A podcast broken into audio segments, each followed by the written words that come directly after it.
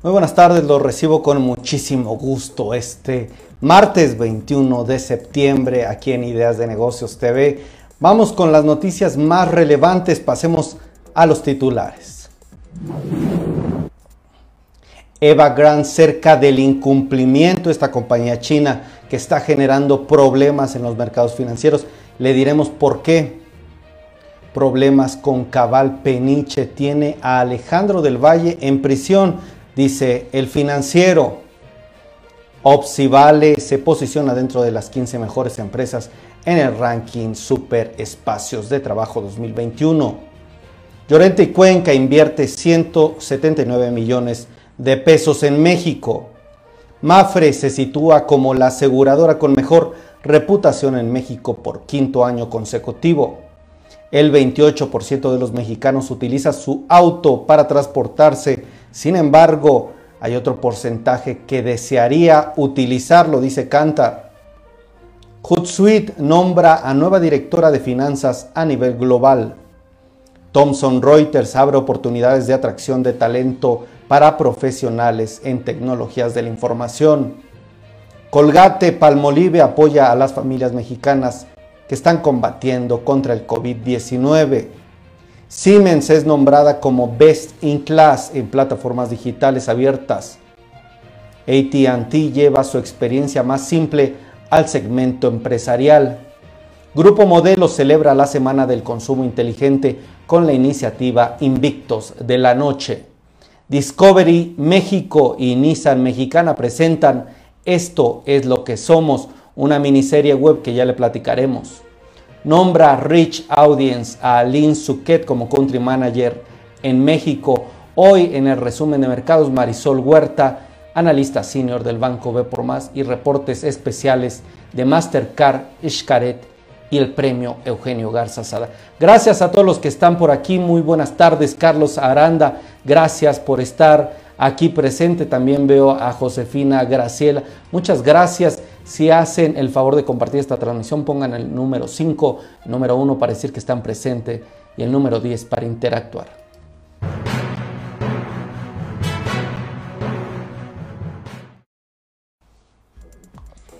Eva Gran, esta compañía china, se está impactando a los mercados financieros este martes debido a preocupaciones por un contagio amplio después de que S&P Global Rating dijera que este desarrollador de viviendas que está poniendo en jaque a los, al mercado financiero está al borde del incumplimiento. Las acciones de Evergrande están en dificultades en Hong Kong y cayeron hasta 7% antes de terminar esta jornada que concluyó con un 0.4% de descenso. Es el mínimo, imagínense, en un periodo de 10 años. Esta compañía sigue haciendo pues problemas importantes en este sector bursátil y de acuerdo con un informe de S&P con fecha del pasado 20 de septiembre dice que Beijing solo se verá obligado a intervenir si hay un contagio de gran alcance que provoque el fracaso de varios desarrolladores importantes y que plantee riesgos sistémicos para la economía. Quédese con este nombre de la empresa Evergrande que va a estar dando noticias importantes, está moviendo toda la economía, es una empresa grande, una empresa china y debido a su endeudamiento podría poner en jaque no solo al sistema financiero chino, sino también al global.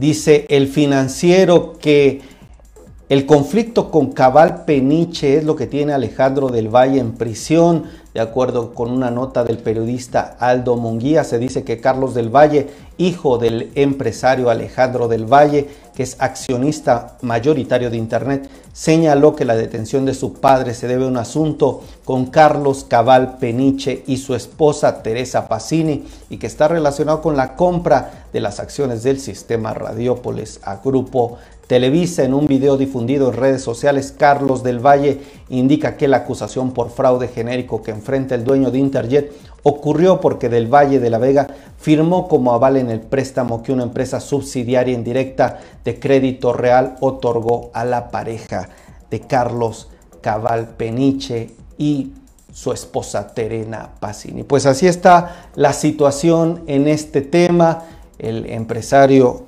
Alejandro del Valle, su hijo, está dando esta información para todos los medios sociales. Y bueno, en este video se está dando también algunos comentarios como de que se depositó en su cuenta por petición de Alemán Magnani cerca de 5 millones de dólares. Esto dice el hijo de Alejandro del Valle, que 13 días antes, dice, del préstamo de los 30 millones de dólares que, se realizó, que Nuncio, se hizo este depósito en la cuenta. En fin, es una serie de problemas y situaciones que todavía no quedan claros, no hay un posicionamiento oficial, pero por ahora este empresario, principal accionista de Interjet, está en prisión.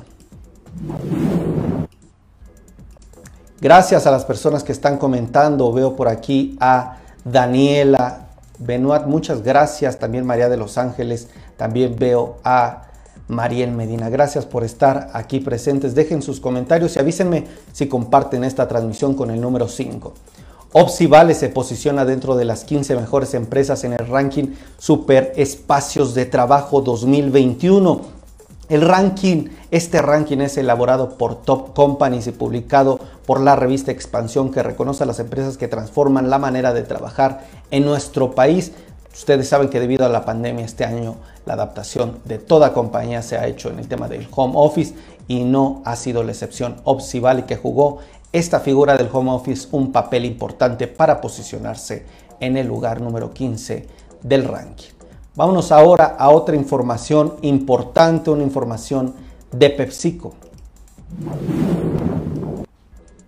La empresa PepsiCo está dando información importante y presenta su nueva estrategia de sostenibilidad PepsiCo Positive. Está presentando esta iniciativa que está basada en tres pilares. Agricultura positiva que busca difundir prácticas regenerativas para restaurar la tierra en toda la superficie agrícola de la empresa. También en segundo lugar el pilar de cadena de valor positiva que busca alcanzar cero emisiones netas en 2040. Elecciones positivas es el tercer pilar que trata de aprovechar la escala y el alcance de sus marcas para promover cambios positivos y modificar su portafolio. Excelente que PepsiCo esté presentando esta nueva estrategia de sostenibilidad adaptada a las necesidades actuales. Felicidades, excelente. Llorente y Cuenca está invirtiendo más de 170 millones de pesos en nuestro país. Así lo dice la firma que con la adquisición del 75% de Beso, Llorente y Cuenca pasa a contar con una facturación total de 19 millones de euros y un equipo cerca de 250 profesionales. Los dos socios de Beso se mantendrán al frente del negocio y bueno, esta noticia, esta transacción se está anunciando ahora. Beso, para quienes no la conozcan, está considerada como una de las firmas independientes más importantes del continente americano y bueno, ha sido reconocida como la más eficiente de su país y una de las más importantes a nivel mundial. Tiene 160 colaboradores y ahora Llorente Cuenca está invirtiendo a través de esta compañía esta importante cantidad. Pues excelente este mercado de la comunicación que sigue creciendo y sigue generando resultados positivos. Pues excelente por Llorente Cuenca.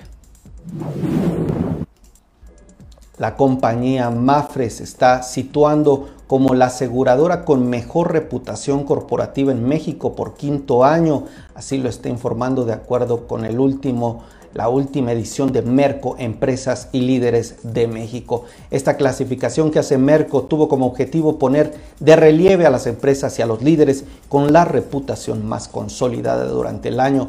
En esta ocasión el evento se celebró vía online y contó con la participación de José María Sansagundo, CEO de Merco, Excel Torres, directora de Merco México, en donde se posicionó a como la firma aseguradora con mejor reputación en el país.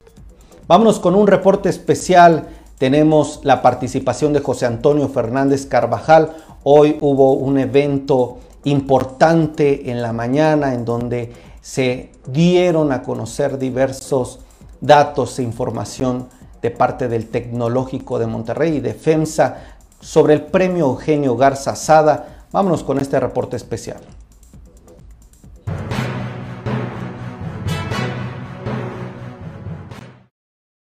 A pesar de los grandes cambios tecnológicos, culturales, ambientales y sociales que han ocurrido en el mundo en las últimas décadas, hoy más que nunca la filosofía humanista de don Eugenio sigue vigente en el siglo XXI.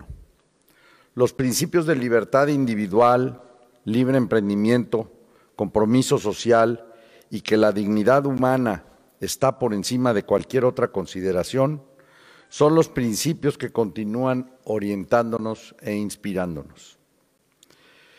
Para honrar su memoria, en 1993, como ya lo vimos en el video, FEMSA y el Tecnológico de Monterrey instituyeron el premio Eugenio Garza Sada, reconociendo a quienes con su compromiso, pasión y dedicación contribuyen al desarrollo de México mediante acciones que elevan el nivel de vida y bienestar de la comunidad.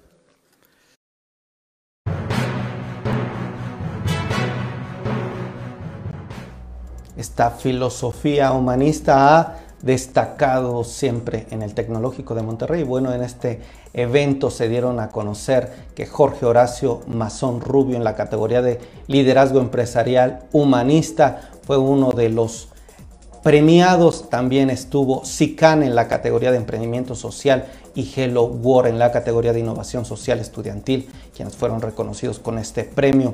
Los galardonados recibieron la escultura Luz Interior y 2 millones de pesos en premio para las tres categorías con las que se reafirma el compromiso social de estas instituciones involucradas. Pues excelente por esta transmisión desde el Centro de Congresos del Tecnológico de Monterrey, Campus Monterrey. Vamos con la información. Gracias, veo que por aquí está Gabriela Medina comentando, a Nayadira. Gracias, María de los Ángeles, Daniela. Si comparten esta transmisión, les pido que pongan el número 5, el número 1 para decirnos que están presentes o el número 10 si están interactuando. Cantar está informando que el 28% de los mexicanos utiliza su vehículo para transportarse, sin embargo, solo el 21% desearía utilizarlo. El próximo 22 de septiembre se celebra el Día Mundial sin Auto y esta fecha está buscando motivar a una conciencia mucho más ecológica en los ciudadanos. Tome nota, 22 de septiembre, mañana los ciudadanos tendrán esta opción con el objetivo de estimular la reflexión sobre el uso excesivo del automóvil y hacer que se utilicen medios de transporte alternativos. ¿Qué le parece usted? ¿Va a utilizar su vehículo? Cuénteme, por favor. Hootsuite está nombrando su nueva directora de finanzas a nivel global. Se trata de Tiziana Figlioglia como directora financiera de este grupo. Desde esta posición señala el corporativo como miembro clave del equipo de liderazgo ejecutivo de Hootsuite. Figli Figlio, Figlioglia, perdónenme, será responsable de todas las funciones de finanzas, impuestos, tesorería y contabilidad a nivel global. Ella tiene una carrera internacional de más de 20 años en el sector tecnológico y la directiva es una ejecutiva de finanzas respetada, conocida por su capacidad para crear equipos financieros de primera clase y gestionar el crecimiento y ampliar las operaciones financieras. Pues ya está llegando una mujer a una posición clave ahí en Hootsuite. Que bueno para que se sigan sumando a las cientos y miles de mujeres que ocupan posiciones de liderazgo.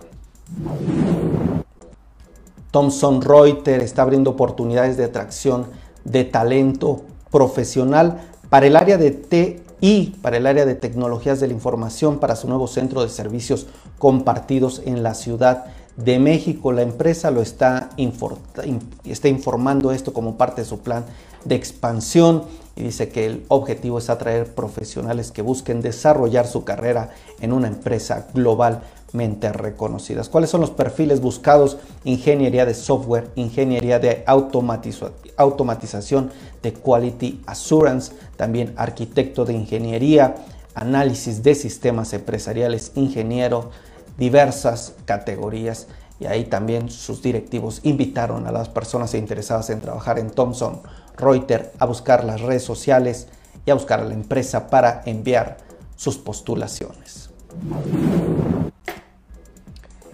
Colgate Palmolive está apoyando a las familias mexicanas frente al COVID-19. Esta empresa está diciendo que más de 420 mil niñas y niños, adolescentes y familias han recibido productos de primera necesidad para seguir cuidando su salud en apoyo como parte de una campaña llamada Safe Hands de la Organización Mundial de la Salud. Se donaron también 1.4 millones de piezas de jabón a la población mexicana. Ustedes conocen a esta importante firma Colgate Palmolive que está enfocada ahora en el crecimiento innovador y buscando reinventarse en el futuro. Pues está creciendo, está apoyando también a las familias mexicanas. Ustedes conocen algunas de sus marcas y bueno, esto es una importante firma. Excelente por la ayuda. Siemens es nombrada como una best in class en plataformas digitales abiertas, así está informando la empresa que por tercer año consecutivo está ganando este nombramiento que está enfocado en la nube. El informe proporciona una representación gráfica y un análisis escrito del posicionamiento de varios proveedores de plataformas digitales para el Internet de las Cosas industrial centrado en la nube. Ahí están reconociendo a la empresa Siemens se realiza también este estudio sobre la base de una evaluación analítica de criterios. Una empresa del grupo Technology está definiendo estos criterios, es la que apoya como parte de este estudio. Pues Siemens nombrada como ves in class. Gracias a quienes están comentando, agradezco a Alma Flores que esté presente, agradezco a todas las personas que están comentando. Déjenos sus saludos y comentarios sobre las noticias que le estamos informando. ATT México está llevando la experiencia personalizada y sin complicaciones, dice en un comunicado que hoy están disfrutando sus clientes al segmento empresarial con Simple Plus Empresarial. Se trata de un plan con el que los negocios no necesitan evaluación crediticia, haciéndolo una opción para contar con una factura fiscal de una manera sencilla y sin trámites. En ATT están buscando impulsar el desarrollo de las empresas a través de innovación tecnológica. Justamente esta es una de las estrategias que están buscando. Simple Plus Empresarial, una estrategia que busca ofrecer una experiencia mejor para los clientes. Y ahí también estuvo Michelle Concepción, vicepresidente y director directora general de Venta Empresarial y Soluciones de Negocio de AT&T México, que recalcó que están comprometidos con ofrecer la mejor experiencia para los clientes. Vámonos con otro reporte especial. Hoy hubo otro evento de Xcaret. Mucha atención porque hay información importante sobre un festival. Adelante.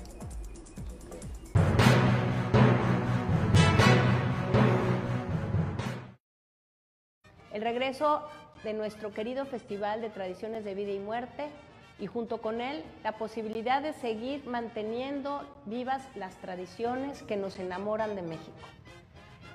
Les confirmo que el festival este año operará con un aforo reducido de acuerdo al semáforo del estado de Quintana Roo y bajo los protocolos de seguridad e higiene de nuestro modelo de seguridad 360 del Grupo Escaret para ofrecer una experiencia memorable en un entorno y garantizando el bienestar de ustedes, de nuestros visitantes, de nuestros colaboradores y de nuestros huéspedes. Afortunadamente muchos de ustedes nos han acompañado en más de una edición durante el festival, pero para aquellos que no lo han vivido, les comparto orgullosa que este será el quinceavo año en el que Escaret organiza el Festival de Tradiciones de Vida y Muerte como un homenaje a las tradiciones de nuestro país. Pues Grupo Escaret, atendiendo el compromiso con la difusión, conservación y fomento a nuestras tradiciones, cada año busca enaltecer la fiesta a los muertos, que es una manifestación cultural que además se lleva a cabo en todas las comunidades indígenas de nuestro país, donde se conmemora el retorno temporal de parientes y seres queridos. Durante esta edición hemos preparado una serie de actividades y programación especial que podrán disfrutar ustedes en esta sede y en otras más.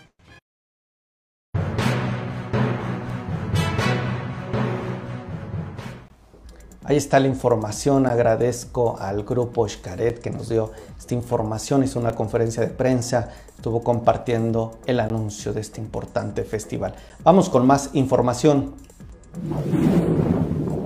Grupo Modelo está celebrando la Semana del Consumo Inteligente con la iniciativa Invictos de la Noche. La empresa está buscando fomentar un consumo inteligente, moderado, que permita disfrutar al máximo cada ocasión o celebración en la que estén presentes sus productos. Invictos de la Noche cuenta con la participación de influencers y contenidos como cápsulas informativas, infografías y un test interactivo disponible en invictosdelanoche.com .mx. Pues ahí lo pueden ver. ¿Qué les parece si nos vamos? Ya está conmigo Marisol Huerta con el resumen de mercados. Vamos a ver qué nos trae de la información.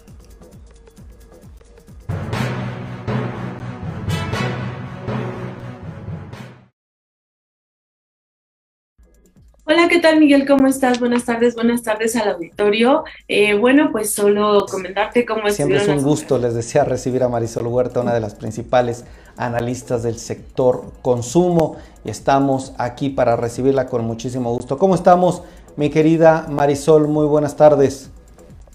Buenas tardes.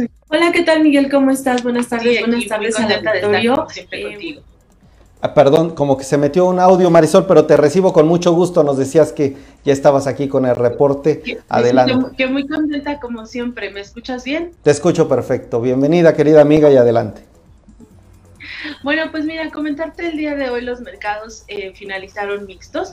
Estamos observando que los diferentes mercados estuvieron, eh, amanecieron un poco más tranquilos. Ayer te comentaba la situación de esta empresa inmobiliaria china que había presionado las operaciones y que incluso generó una baja muy fuerte en los mercados. Y, bueno, pues eh, algunas corredurías salieron a decir que era muy probable que el gobierno chino no dejara caer a esta importante compañía inmobiliaria y que no generara un riesgo sistémico, es decir, que la situación de que no pueda pagar intereses tiene que pagar alrededor de 85 millones de dólares este jueves y bueno, pues al parecer no, no lo va a poder hacer, eh, que el gobierno chino salga a hacer algo con el fin de que esto no se haga un tema de contagio. Entonces muchas corredurías opinaron que era muy probable que esto sucediera y entonces como que minimizaron el riesgo. De hecho, en Hansen cerró con un avance de 0.5% y bueno, pues ya los mercados en Estados Unidos retomaron esto con mayor tranquilidad. Entonces hicieron de lado ese riesgo que al final del día de todas maneras está latente porque no quiere decir que China efectivamente vaya a salir a apoyar a esta importante empresa eh, porque bueno, hay, la otra parte, la que dice que, que, bueno, pues que China no es Estados Unidos, o sea, China, el gobierno es muy estricto, la verdad es que se ha notado que es un gobierno que realmente se pone muy rígido con los corporativos y entonces, bueno, pues está esa incertidumbre. Sin embargo, las operaciones eh, minimizaron esto, se concentraron un poquito más en el tema de la junta que, está llevando a cabo la Reserva Federal, tanto el día de hoy como mañana, que es cuando va a dar a conocer la decisión que tome. Recuerda aquí es em, ver qué se va a hacer con esta eh, compra de activos que estaba haciendo la desaceleración, que estaría haciendo el recorte sobre esto que estaba inyectando al mercado y que lo hizo con el fin de aliviar la situación económica en Estados Unidos por la pandemia. Bueno, mañana va a decir cómo va a empezar a desacelerar esto que hacía todos los días. Y bueno, también en el tema de las tasas de interés, que es lo que está viendo, hay algo que se sin esa gráfica de puntos te da como una señal de más o menos cuándo piensas subir las tasas. Entonces también eso es algo que trae como con cierta inquietud a los inversionistas. Quieren ver si esta gráfica la mueve mucho, el dot plot más o menos o gráfica de puntos.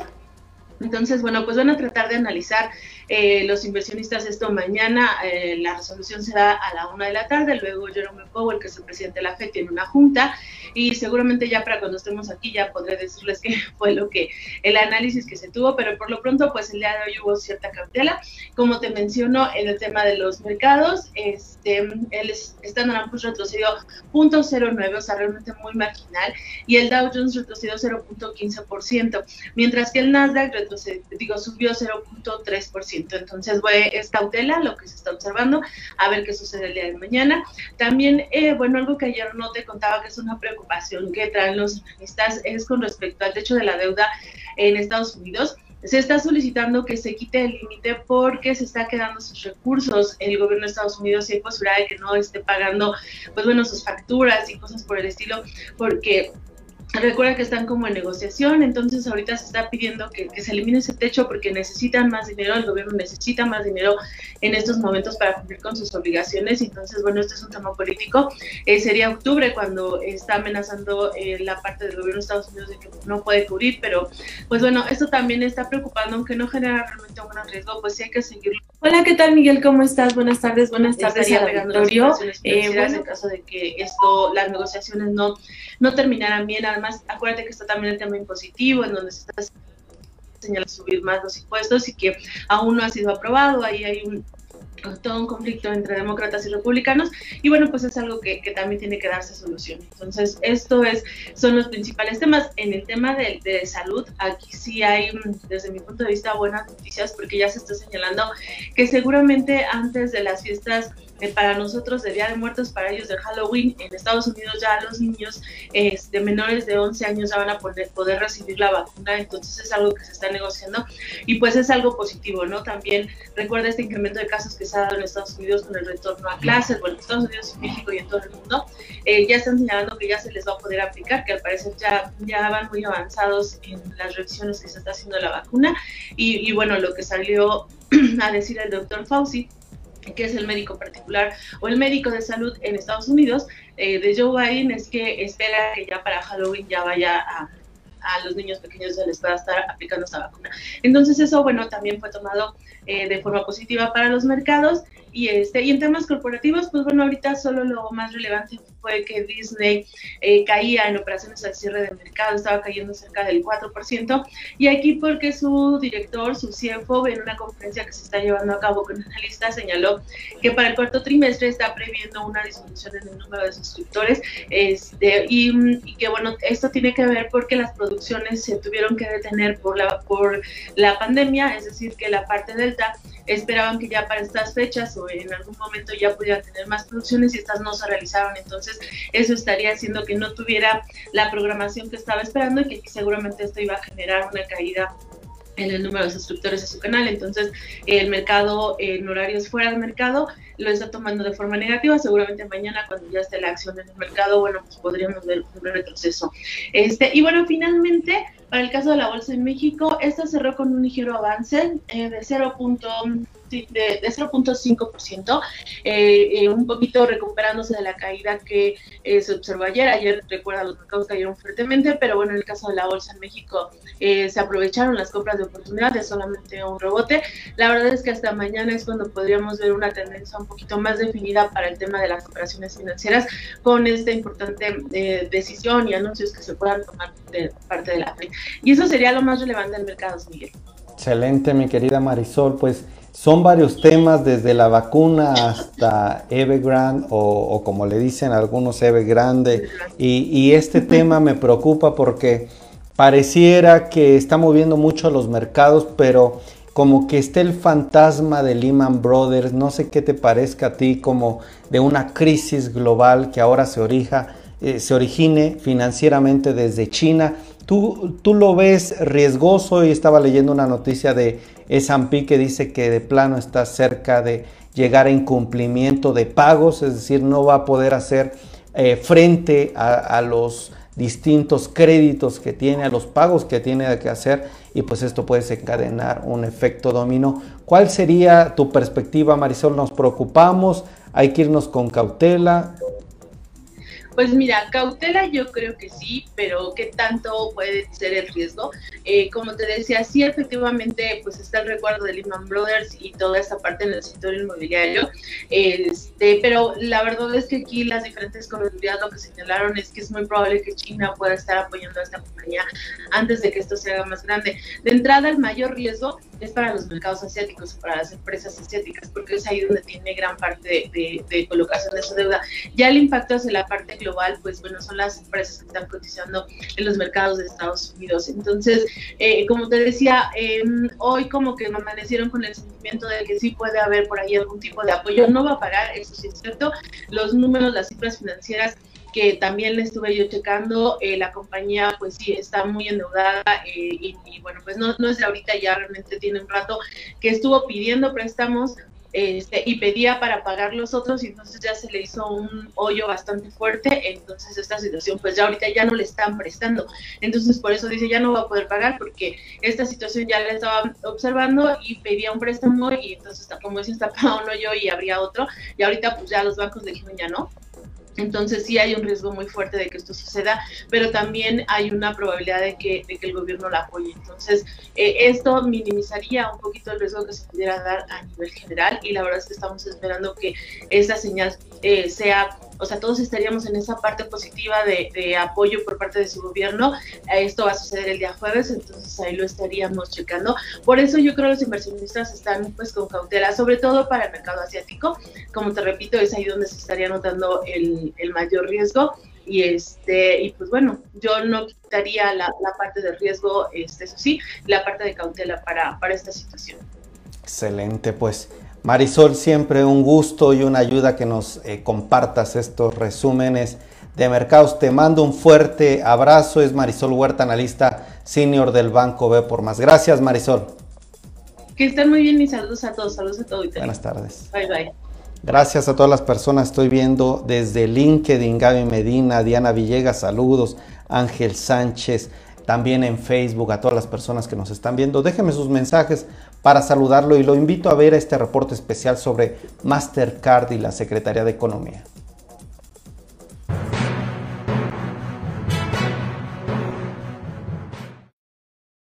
Como cabeza de gobierno para Mastercard en Latinoamérica y Caribe, tengo la fortuna de anunciar que México, mediante este convenio, representa un hito en la implementación de nuestra iniciativa Digital Country Partnership o Alianza País Digital, cual está enfocada en generar acuerdos con líderes gubernamentales, estableciendo una agenda de cooperación alineada con las estrategias y prioridades de su gobierno.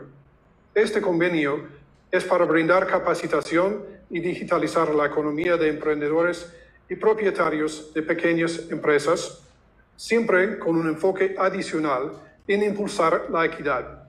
Mastercard como una empresa de tecnología, sabemos que fortalecer el ecosistema de pagos digitales, que sean seguros y accesibles para la mayor cantidad de personas, es un elemento fundamental para el desarrollo económico de México.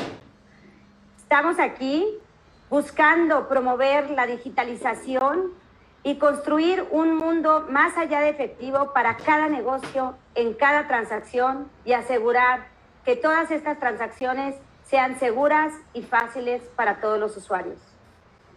Estamos muy orgullosos de convertirnos en un socio ágil y digital para el Gobierno de México, con el fin de poner a la disposición de usuarios y de negocios de toda la República una red de tecnología con seguridad, inteligencia y poner a su disposición nuevas tecnologías que han surgido en los últimos años y seguirán floreciendo en el futuro.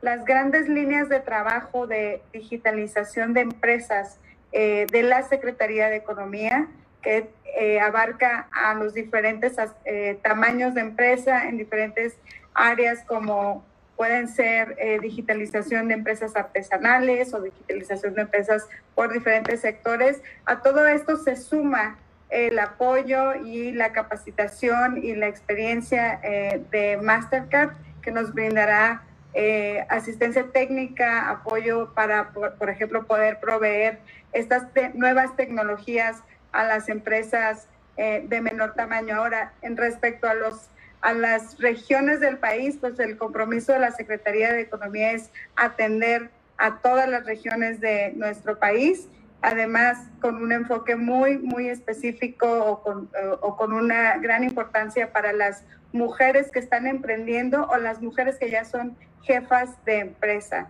Entonces, todos estos eh, beneficios o esto que está sumando Mastercard se suma a todas las estrategias que ya trabaja la Secretaría de Economía eh, en todo el país. Ahora sí que por ahí vamos.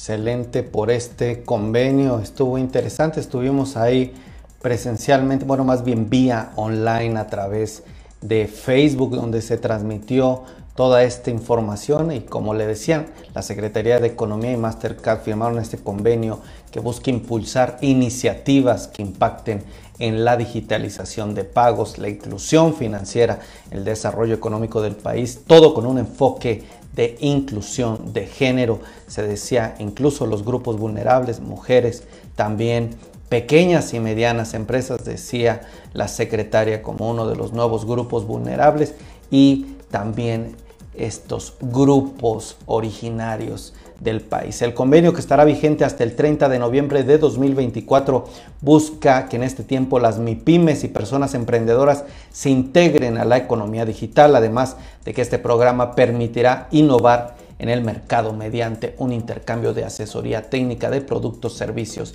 e información. Pues vámonos a la última parte, las últimas dos noticias de este resumen de mercados. La empresa Discovery y también Nissan mexicana están dando una noticia relevante, están presentando esto es lo que somos, una miniserie web que explora la relación de la marca con nuestro país. Las ambas empresas están generando la producción de estos ocho episodios que contarán a profundidad lo que representa la marca, el impacto que ha tenido en el mercado mexicano y sobre todo dará un vistazo al futuro que tiene la empresa en nuestro país. Bueno, esta alianza que se está generando, esto es lo que somos para una miniserie web. Pasemos a la siguiente información. Está nombrando Rich Audience a Aline Suquet como su country manager en México y nosotros le enviamos y le damos la más cordial bienvenida. Es la persona idónea, dice la empresa, para expandir y consolidar las operaciones de este grupo en el país. Luego de cuatro años de haber ingresado a México, Rich Audience, esta firma especializada en ser la mediadora entre editores y anunciantes, teniendo como base un marketplace publicitario. Está apostando ahora a la expansión, a la consolidación en el mercado mexicano, razón por la cual se decidió nombrar a Lynn Suquet como su manda más, su country manager para México. La empresa que también brinda un entorno 100% brand safe está diciendo que hoy da cuenta de que tiene una audiencia de más de 1.200 millones de usuarios en todo el mundo y más de 150 mil millones de impactos publicitarios al mes, lo que la convierte en una punta de lanza en su sector. Pues con esto concluimos el resumen de mercados y qué le parece si pasamos a sus comentarios. Gracias a todos los que estuvieron hoy presentes. Veo que hay varias personas. Gracias Cecilia Garza desde LinkedIn. Gracias Diana Villegas. Gracias Fabiola también desde LinkedIn. ¿Quién más está por ahí? Mariel Medina, gracias por estar con nosotros. Ana Yadira, Alma Flores. Oigan, muchas gracias. ¿eh? No me contaron qué les parecieron las noticias, qué piensan de este tipo de empresas. Gaby Medina, gracias también a María de Los Ángeles, a Daniela que estuvo presente, Mariel Medina desde el inicio. Pues gracias a todos. Ángel Sánchez, bueno, hoy hubo muchos comentarios. Carlos Aranda, Josefina, Graciela también. Pues a todos les agradezco su participación en este noticiero digital. Somos nativos 100% digitales. Pues yo le doy las gracias de nuevo, le pido que nos acompañe en punto de las 5 de la tarde de lunes a viernes con esta información especializada dentro del sector de los negocios, información financiera, información sobre corporativos. Y lo espero mañana, si usted me lo permite. Y si Dios quiere, con más, pero muchas más ideas de negocios.